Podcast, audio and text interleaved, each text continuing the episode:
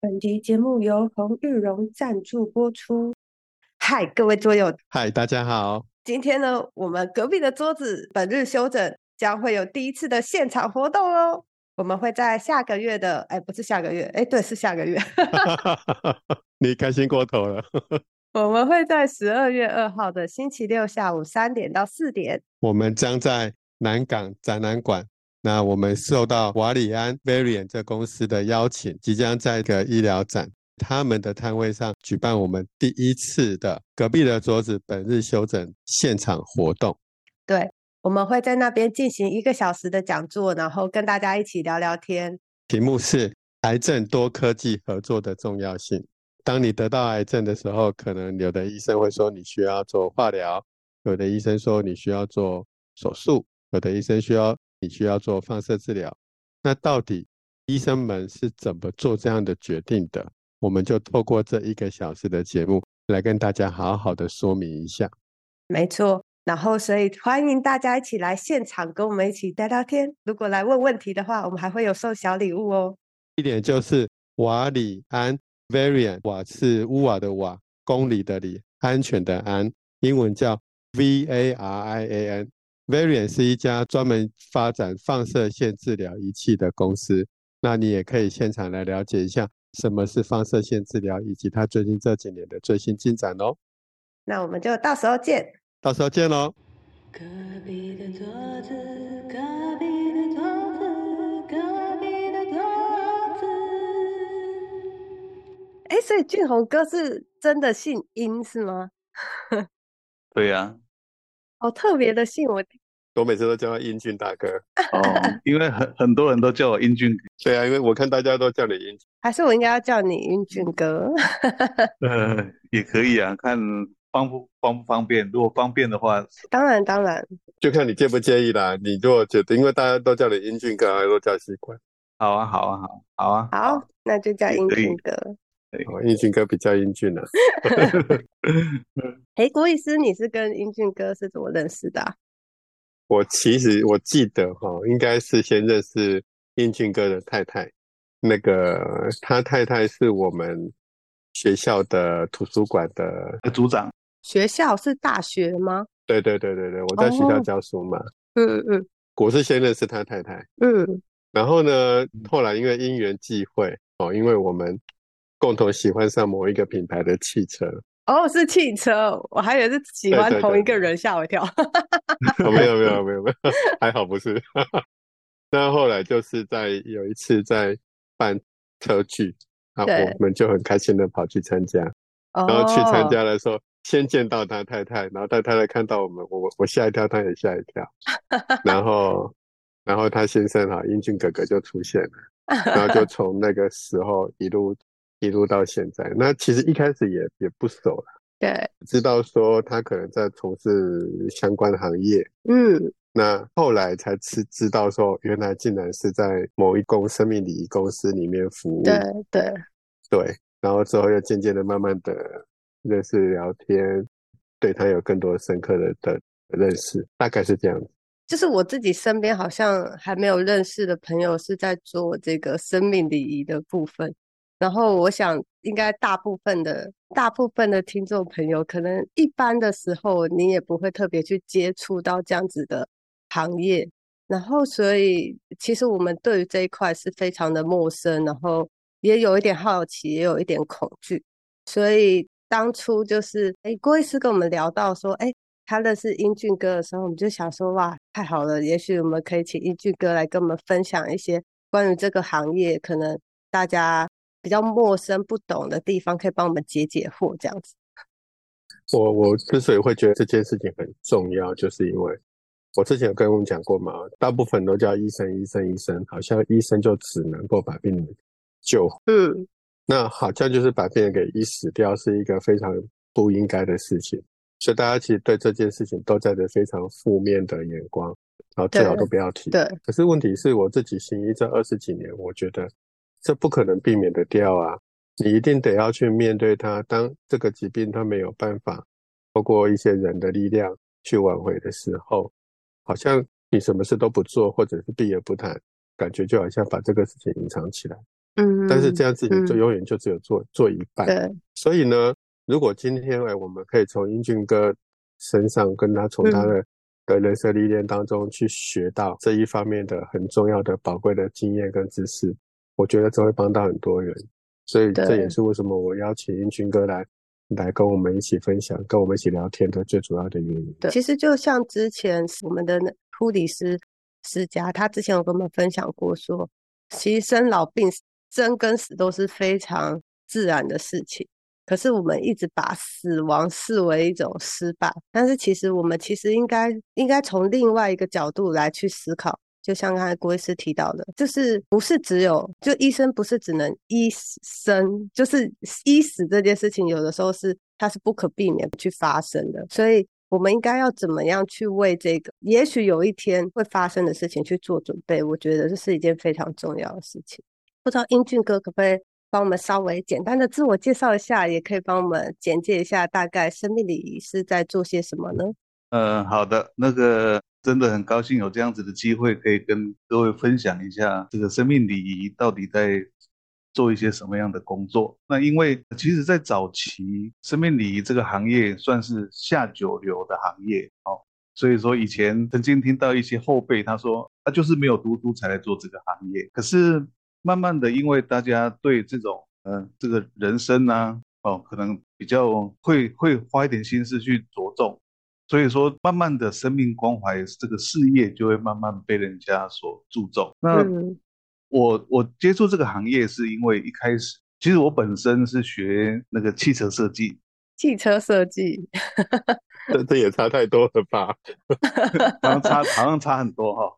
那因为因缘际会，我的姐夫，然后他们就是几个好友来成立一个一个集团，然后开始来做这个殡葬这样子的一个行业。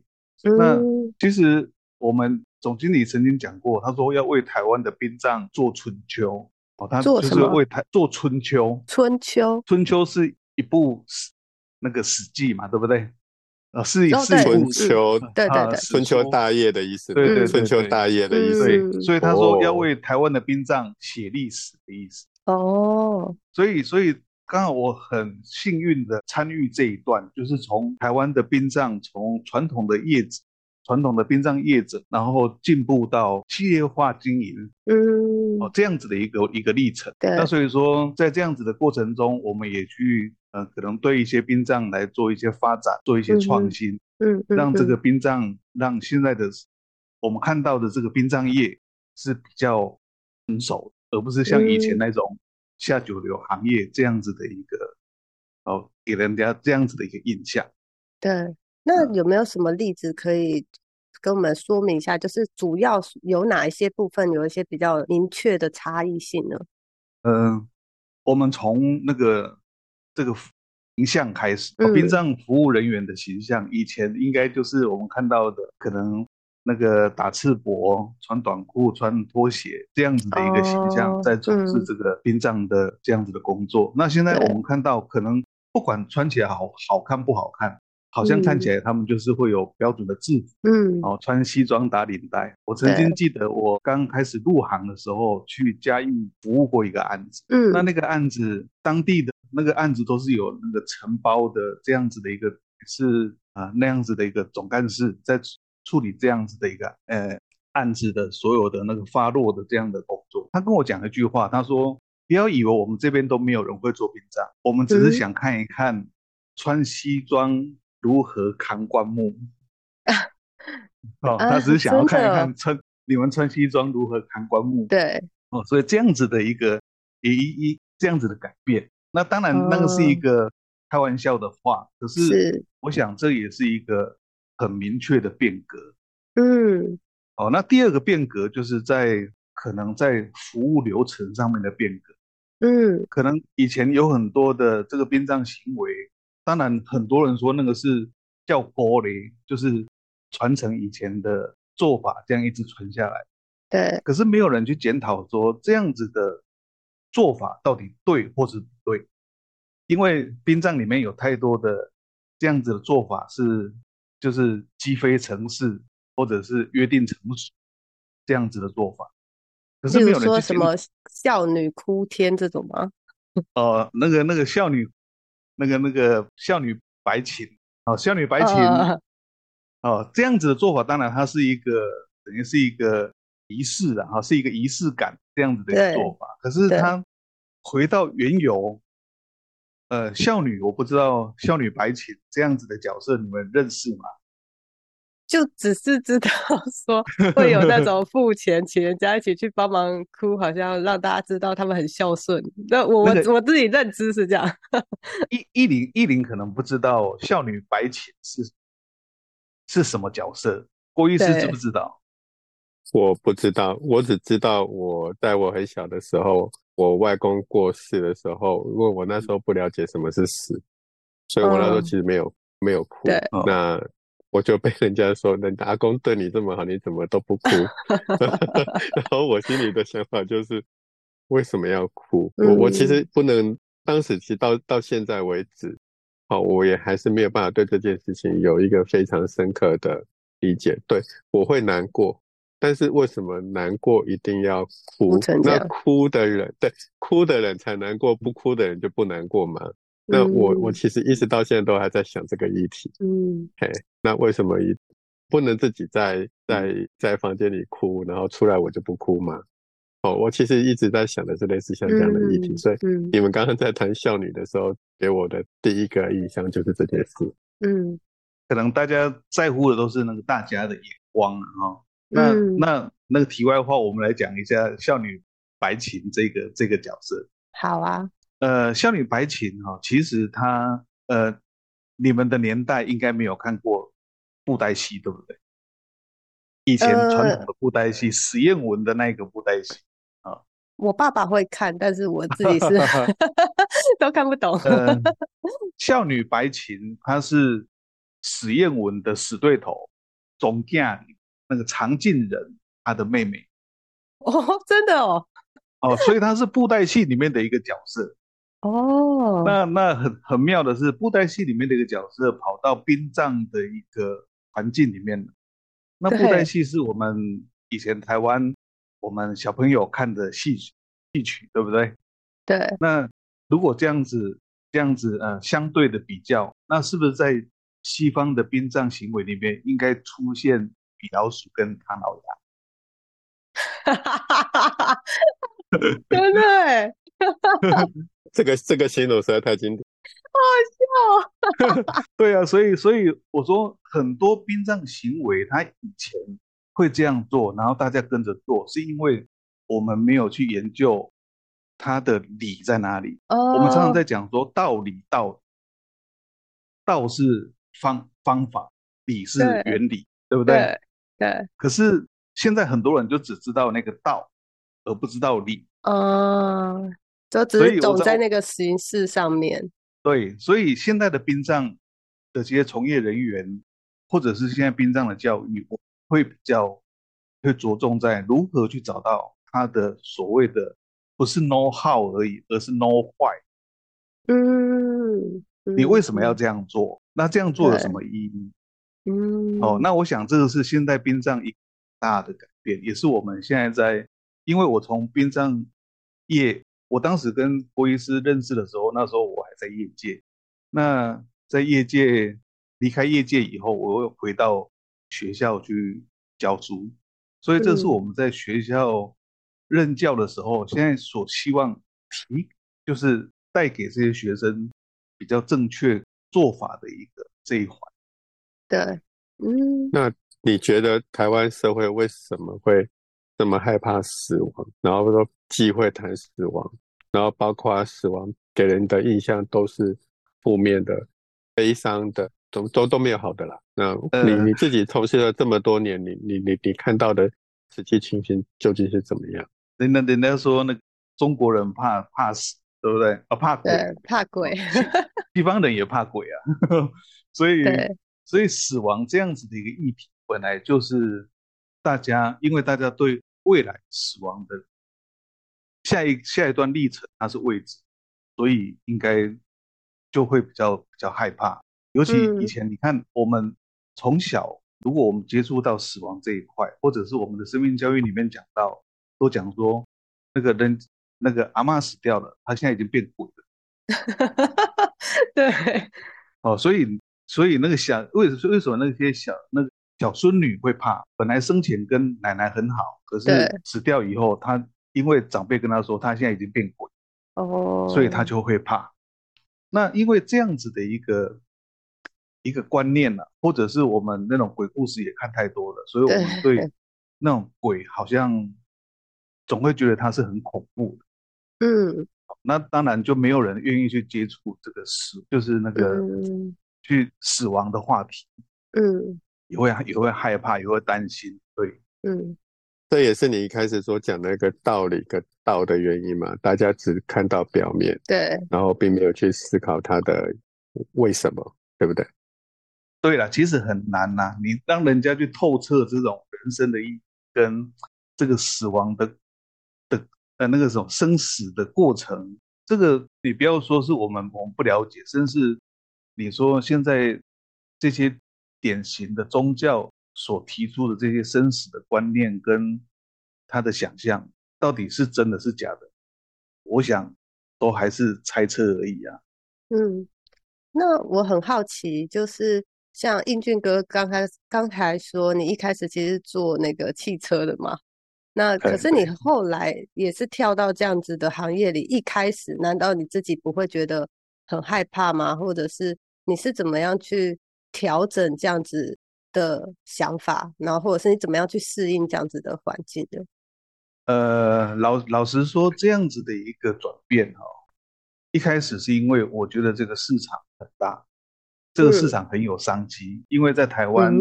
光是殡葬的市场，一年应该有六百亿的市场，真的假的？对啊，如果我我们用平均平均一个往生者，他的就是在那个殡葬的这个开销上面，大概平均三十六万来来算，哦，因为这个内政部曾经有统计过，殡跟葬的费用平均大概是三十六万。那我们现在一一年死亡人口有十八万人，所以三十六乘以十八，你看多少钱？哦，所以一年大概有六百亿。嗯，哦，那因为当时是因为这样子的一个一个商机吸引我到这样子的一个一个行业来。那当然当然那个也有也有一点是因为亲戚的关系了哈，亲戚的关系带我到这个行业来，所以我们。当时一开始接触这个行业，我我一开始我是接触在这个殡葬事业的业务行销的部分，嗯，啊，业务行销的部分，那时候我们在销售塔位，在销售生前契约这样子的一个一个商品。可是后来因为从事殡葬一线服务的人，真的你要找到真的愿意来从事一线服务的人，其实不容易。哦，早期也只能找一些不想读书的人来做。那后来，呃，也也是因为我们的业务蓬勃发展，我们需要有大量的服务人员来从事殡葬这样子的一个行业。嗯，那所以，我们从业务部就要派人，就转调服务部来执行这个一线服务的，呃，这样子的工作。但是在这个服务的工作里面，当然一开始我不懂，我们只是。那时候是硬着头皮去做，嗯，因为我们也没有去接触过大体，没有去摸过大体，但是就是可能要啊跟一些呃传统的殡葬业者，那那种师徒制的一个训练方式，让我们慢慢的去接触，慢慢的去接触。可是后来有一个转机，有一个转机是我曾经我服务过，呃一个一个家属，那个家属他他本身是一个。呃，他本身是一个佛教徒，他的那个他的王者的儿子是一个佛教徒。他跟我讲一句话，他说：“呃，家属在这段时间最需要我们服务人员的协助跟帮忙。那如果说我们的服务人员从事殡葬的服务人员，对于这个所谓的宗教的部分有深入一点的了解，嗯。”我们就可以提供让家属在这段时间，这个呃心里面的这个呃身心灵的部分，尤其是这个心的部分，他是会比较安心。嗯，哎，也是这句话点醒了我。我觉得说，哎，好像应该我们要多去涉略一点宗教，哦，这这个这个领域的哦这样子的研究，因为所有在处理这个生死问题，也是宗教讲的比较透彻。嗯，那也是因为有宗教的这样子的一个教义的支持，可以让我们呃可以很明确的跟。跟客户啦，跟我们的家属可以做一些比较，呃，比较比较精准的引导，哦，而不会让他们在那边在那边慌张啦，或者是在那边不安，哦，这是后来我们对，呃，我们从事这个殡葬本来对这个生死不了解，到嗯，因为深入了宗教，对生死比较了解，啊，这样子的一个过程。原来如此。所以如果按照这样说起来，其实一开始就像我们在学经营管理的时候，那个老师在说的人多的地方不要去，尽量去做人家都不想做的，你的机会就在那里。一开始 你只是这样的想法，对。那渐渐的、慢慢的就发现说，在做的过程中，原来它不只是这样而已。嗯，它是有意义，甚至它是有意义的。对，甚至甚至我也可以这样讲，就是这些已经离开的人。他反而教会了你很多你过去从来没有想过的事，这件事情慢慢的就变成不是只是一个事事业，甚至可以说是你的使命或什么，对吧？这这就像郭医师书里面写到的哦，有很多事情都是家属跟病人教我，哦，我们从这个家属跟病人上面学到很多，那我们从客户跟从家属那边也学到很多，尤其在殡葬礼这个部分。所以会不会也是因为这样子，有些人把死亡的人当做就是一个商品，哦，又多又又又多一个个案了。可是慢慢也有些人看到死死亡的人会害怕，不敢碰。可是当像英军哥你有这样的信念的转换了以后，你现在看到这些人，你其实应该就会用另外一种不同的角度来看他，对吗？或许你会去思思考。这个人他生前可能是一个什么样的人？他对这个社会有了什么贡献？然后或者等等等，是不是会有这样子的一种信念上的转变呢？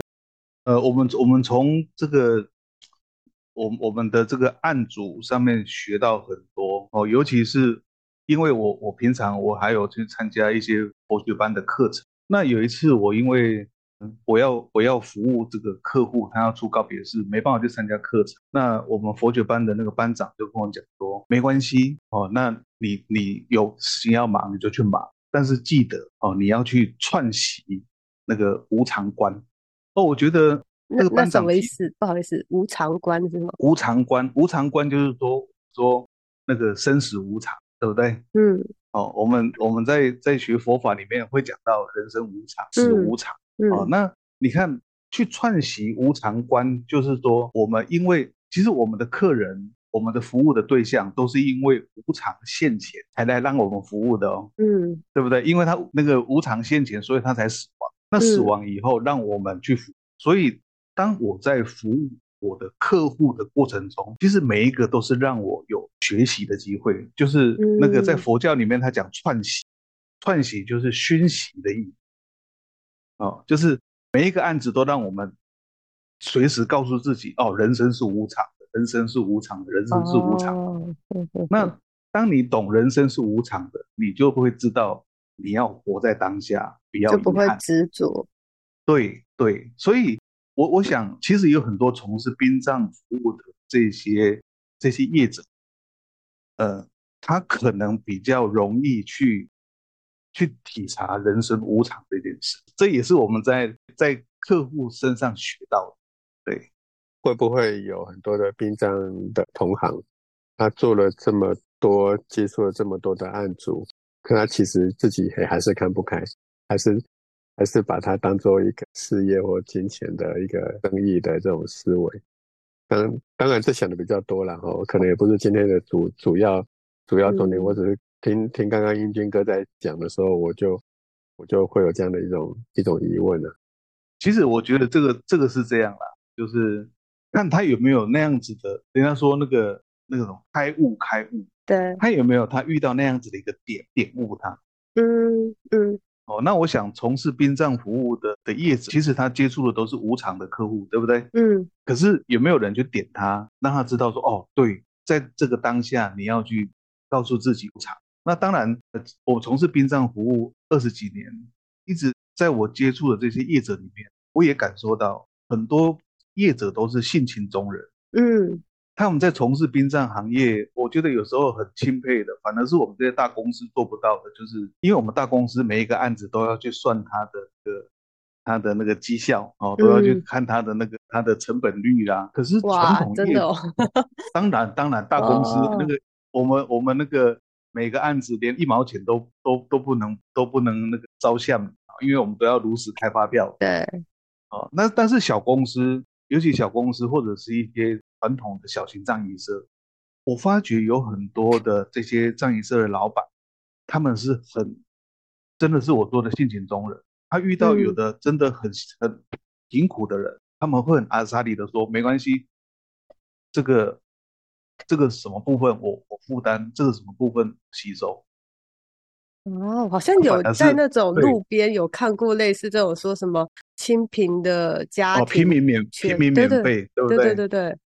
哦，对，当然有有一些是有这样子的诉求。那现现在的政府，其实他也做了很多，呃，类似这样子的一个补助的措施。哦，像像有一些有一些政府他有做那个联电呐，就是联合电祭。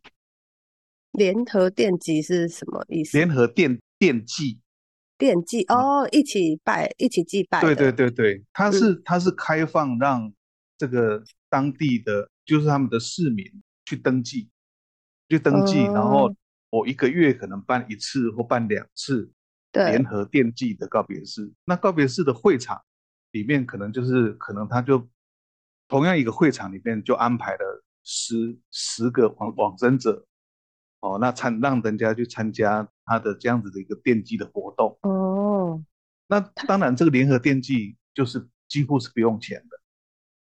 他这个是怎么样子的一个状况的人会去申请像这样子的联合电计？呃，我我觉得很可惜的是，我们政府在推这个联合电计这样子的一个措施，他没有去设门槛，他没有去设排付条款。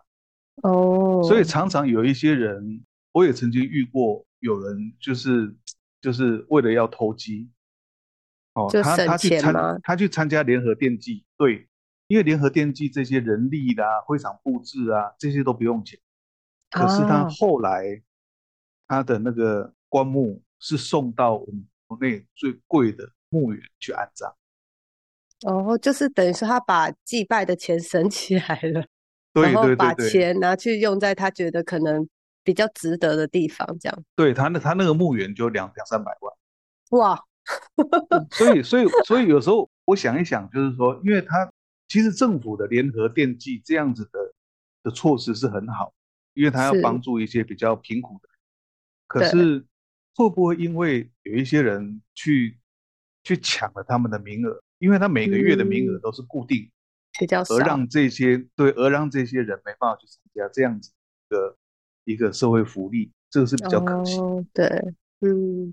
也许希望听到这一集的 政府官员们可以思考一下，也许可以去调整一下这个部分的措施。嗯，其实我听到英俊哥分享这一段的时候，我也跟大家讲一个小故事啦。嗯，就是其实我好多年前曾经就有一个病人过世了，过世了之后呢，就在我那个书写了以后，在脸书上开始有一些跟一些一些连友互动，哎，就有一位连友就。主动来加我，跟我说：“哎，我就是们那个病人的的太太。”哎，那后来我就就开始有在联络嘛，哈，嗯，那后来我才知道说，他其实每隔一段时间，他专专门就在捐钱给那个经济状况非常不好的家庭去做这些，都觉得家里有人过世，然后连这种葬仪的钱都都都都拿他拿不出来，对。那他就会去做这些事情，等于也是在帮自己积一些功德。嗯，那其实到现在哦，到现在他其实只要寄给我，哦，哎，说这个某某某谁需要帮，愿不愿意，我基本上都好。当然给的钱不会很多，因为毕竟我要我我我的钱是有一些分配嘛，嗯，所以但是我基本上只要他有传给我，我基本上都会请他帮我捐一点钱出去，嗯，那其实也是要协助这些经济弱势的人，你你不要让他在最后人生的最后这一里路走得这么的心酸，然后对这么的无助啦。那所以如果像刚刚英俊哥所讲的这一这一些资源。其实他的确是需要有一个人出来帮他作证。对，呃，我我觉得每个人其实都会遇到。对，该怎么让这些资源可以可以很准确，对，被看见，然后很精准的用在真正需要的人身上，我觉得这真的蛮重要的。嗯，不知道英俊哥有没有类似像这样子的资讯可以再跟大家分享吗？就是呃，像这种可能只有比较少数的人。才会知道，假如说政府有这样的资源，或者是说像呃，我我相信很多人没有遇过之前，都其实不知道要怎么样开始去准备，或是去处理这些身后的所有事情。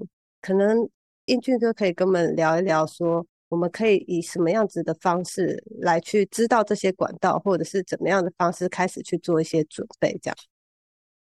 呃，刚刚提到这些，等于是。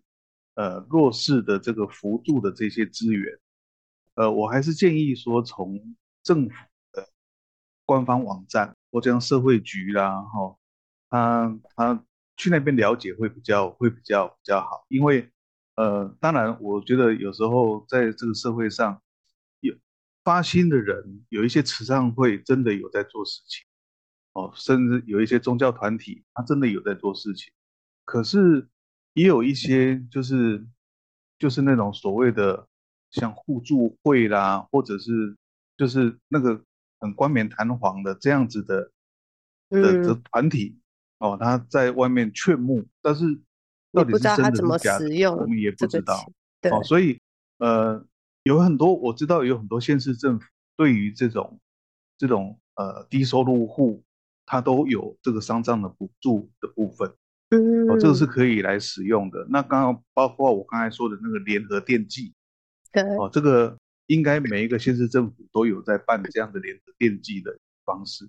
那以现在的一个社会状况来说，因为如果说有那个呃那个什么那个就呃国民保险国那个国国保就是那个国民保险的话，它也都有这个所谓的丧葬补助哦，所以说只要是有这个在我们国家有涉及的这样子的这个人民，哦，他当他那个那个退休了以后，他要继续参加国保，那国保他们都会有一些社会补助，哦，这个是可以可以去使用。那甚至你看像很多那个农保啦，哦，这些农民保险也都有丧葬补助。那甚至如果说那子女都有这个。都都有在从事工作，都有劳健保，那子女也都可以去申请。那亲属过世是可以申请的。他的呃长辈，他的长辈过世，就是他的直系亲属过世，他的子女都有其中的一个人可以去申请三个月的投保薪资这样子的一个丧葬补助。那以这样子的这个丧葬补助，如果说一个人投保薪资是四万块，那三个月就会有十二万。对不对？那这个十二万的丧葬补助，其实对于如果是比较呃家庭状况比较比较经济状况比较没那么好的，那十二万就是我们结尊一点殡葬的的那个开销，大概十二万也是可以办一场葬，也是可以很顺利的把自己的那个长辈比较那个完整的处理一场后事，也是应这个金额应该是够。所以以目前来说。呃，我倒是觉得要处理殡葬的这个费用的部分，哦，但那不是什么太大的问题。嗯，了解。哦，因为有这些社会资源跟这些保障嘛。那我比较担心的是，呃，就是因为我们刚才前面有提到，大家对这个殡葬这个行业，它呃比较看不上眼啊，认为这个殡葬。或者是对于这个死亡会害怕，所以对殡葬的了解就会就会比较比较欠缺。那是因为比较欠缺，所以当真正事情发生的时候，他是会比较手足无措，而且有可能会那个病急乱投医的。嗯，因为他他没有那个时间点去货比三家，或者是没错，没有那个没有那个经验去告诉自己什么是应该做的，什么是可以省，什么是那个不可以省的。英俊哥可以来跟我们分享一下吗？就是听到目前为止，其实我们都知道有很多事情是需要先做准备的。那我相信需要先做准备的，应该不是只有钱，可能包括。包括甚至包括你你的心理的准备，你你觉得你看了这么多，你觉得该怎么为自己跟为家人去做这样的安排呢？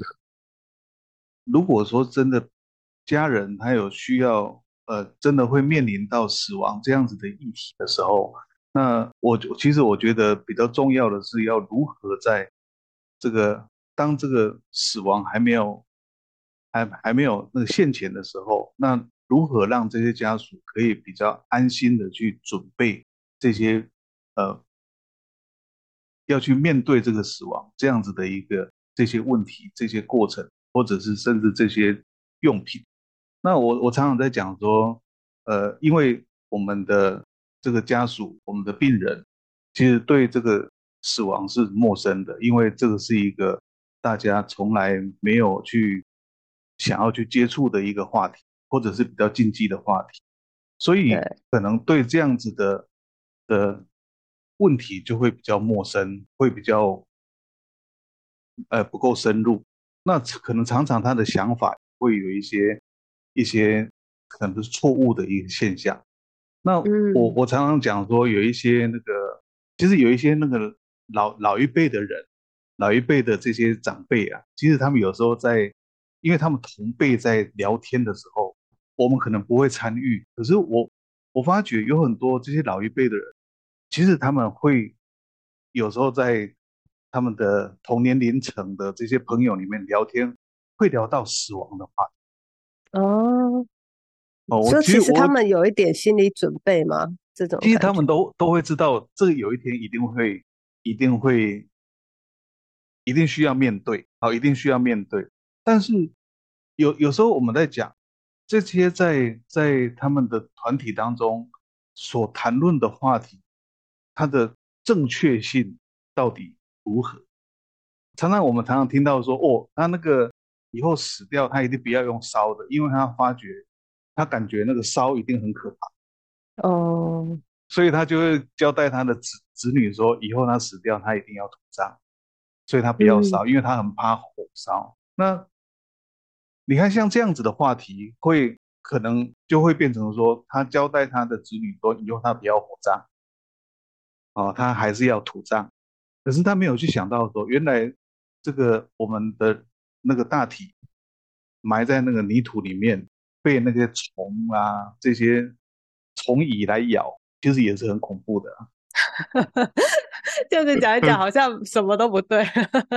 好恐怖。对，所以没有，所以所以有时候想一想，就是说，他们因为他们同年龄层的人在那边聊天，聊天的这些内容，是内这些内容，它是没有呃一些它的它的正确对它的正正确性是不对的哦，所以会影响到他后来跟子孙交代的这样子的一个一个做法。那像现在，现在政府它因为它有在推那个环保自然葬，哦，就是那个撒葬啊，哎，就是我们烧成骨灰以后，然后骨灰再经过研磨，研磨把它埋到土里面，就是尘归尘，土归土。哦，它对，或者是把那个骨灰就撒在那个海里面，有海葬有没有？嗯哼，撒在海里面，或者是。撒在那个花园里面，有那种树葬这种吗？对，就是树葬啦。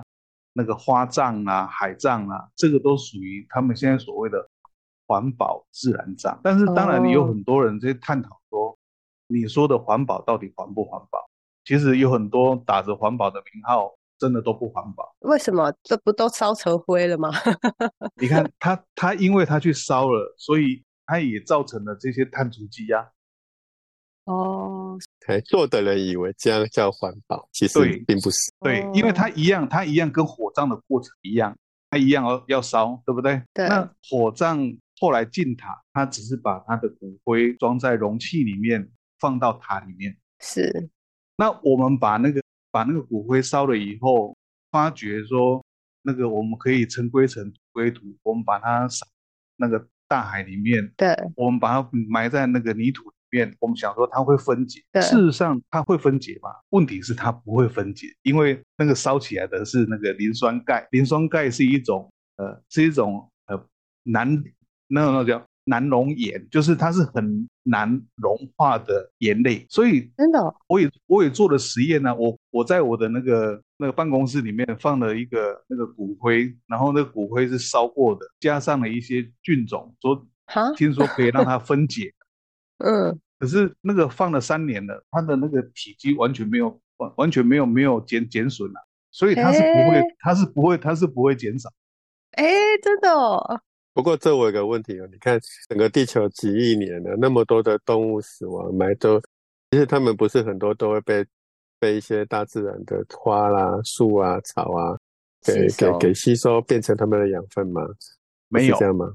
你你说那个你说那个以前那个化石有没有？对，那个几几千万年来那个化石还在，所以是骨头的部分，所以。其实那个骨灰只是慢慢的、慢慢的，它会，它可能会慢慢的粉化、粉末到非常的细，让我们看不到而已，而不是不存在。哈，是啊，难道这就是雾霾的由来吗？呃，可能可能也是啊。那那你你说你说像有很多这些长辈，因为政府现在在推环保自然葬，诶，他也觉得这样子。其实我觉得这些长辈很可爱的地方，他的出发点都在哪里？各位，你们猜一猜，他们的出发点都在什么？觉得是在做好事吗？不是，觉得以后不用去拜。呃，那个依林的答案比较接近。其实现在的父母，尤其这些长辈，我我觉得有时候这些长辈哦，真的要要调整一下。我们都在担心以后的小孩子不要造成他的麻烦。嗯嗯哦，然后不要花太多钱，嗯，所以都会交代一些可能就没有经思考，那个就是思考只思考一半的那个这样子的一个命令就传递下去。好，他可能会说，因为现在政因为政府在鼓励这个环保自然葬，所以环保自然葬有很多单位的这些呃这些殡葬殡葬的管理单位都会对于。你要环保自然上，给予一些优惠，像可能就是一些冰冰存大体冰存在殡仪馆，它是不用钱的，或者是火化的费用是不用钱的。那因为这样子，你看这这些长辈们他们在公园里面聊天呐，就常常会聊到这样的话题。啊，那熊先急，啊，那熊干单，啊，那囡那都没麻烦。好，所以这个就变成他会交代他的。子孙们说啊，以后他就是要要自然葬，就是要那个撒一撒，就是就是撒在那个那个那个树葬或者是撒葬就好。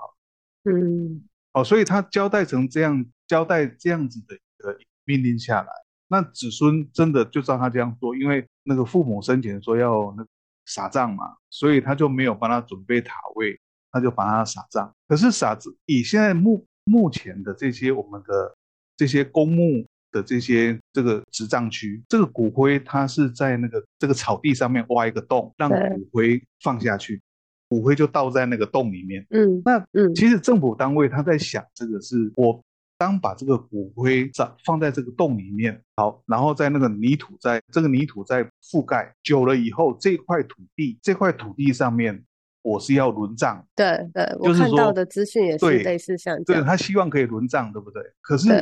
当下一个要来葬的时候，又挖那个洞挖下去，哎，挖到旁边有人回，所以就变成了。因因为它不会分解，对，所以就会变成说，你你，人家有一以前有一首歌叫做“你泥中有我，我泥中有你”，就会变成这样子的一个现象。可是哈，可是没有，可是我们来想，当时环保自然葬这样尘归尘，土归土。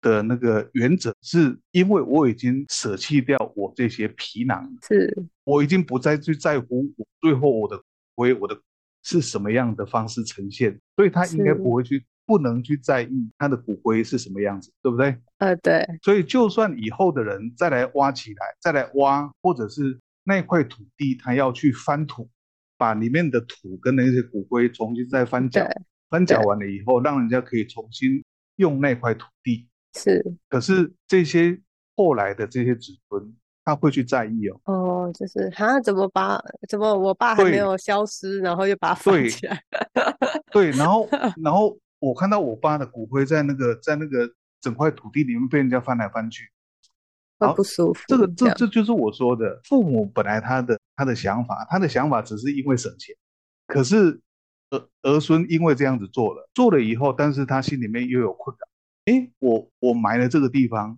你是不能动。嗯，所以变成本来那个翻土可以重新再轮葬这样子做法，就变成他没办法实行。哦，真的吗？所以现在在实际上实物的操作上是有困难的。现在实物操作上，现在是因为目前它还没有有很多这些殡葬殡葬的公墓这些执葬区都还没有买。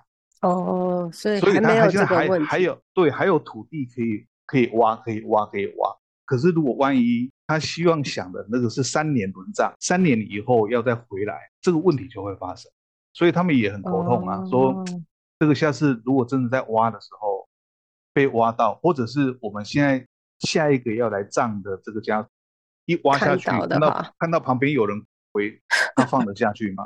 天啊，真的！反正听到现在，我觉得是在心理建设跟心理准备的这一部分，就像您刚刚讲到的，就是。如果我今天都已经人都已经离开了，都可搞不好三年五年臭皮囊都已经不要了，我要这个骨灰做什么？如果今天大家都能够有这样的一种，就是他的心灵层次，对心灵层次可以提升到这一个境界的时候，是不是这就比较不会是一个问题？而这也是你觉得要应该要在这个时候要去灌输，尤其是对我们的下一代开始去让他理解，然后由下一代就去影响他的上一代。是这样吗？呃，当然下一代要清楚，但是上一代他就是上一代他在做这样子一些，等于是他的呃他的他交代他的后事的时候，他应该是很正很很清楚的，他才来交代，而不是听大家讲那种这种乡间的那个俄语而去做这样子的决定，这是很有时候很可惜。就是可能事情都只有知道一半这样子。对，对啊，我觉得英俊哥的故事我们这样子聊不完，还是英俊哥常常来跟我们聊聊。有机会的话，我我我愿意。我下次再邀请你再来一次。好，谢谢谢谢，荣幸之至。好，那我们今天到这里喽。这里是个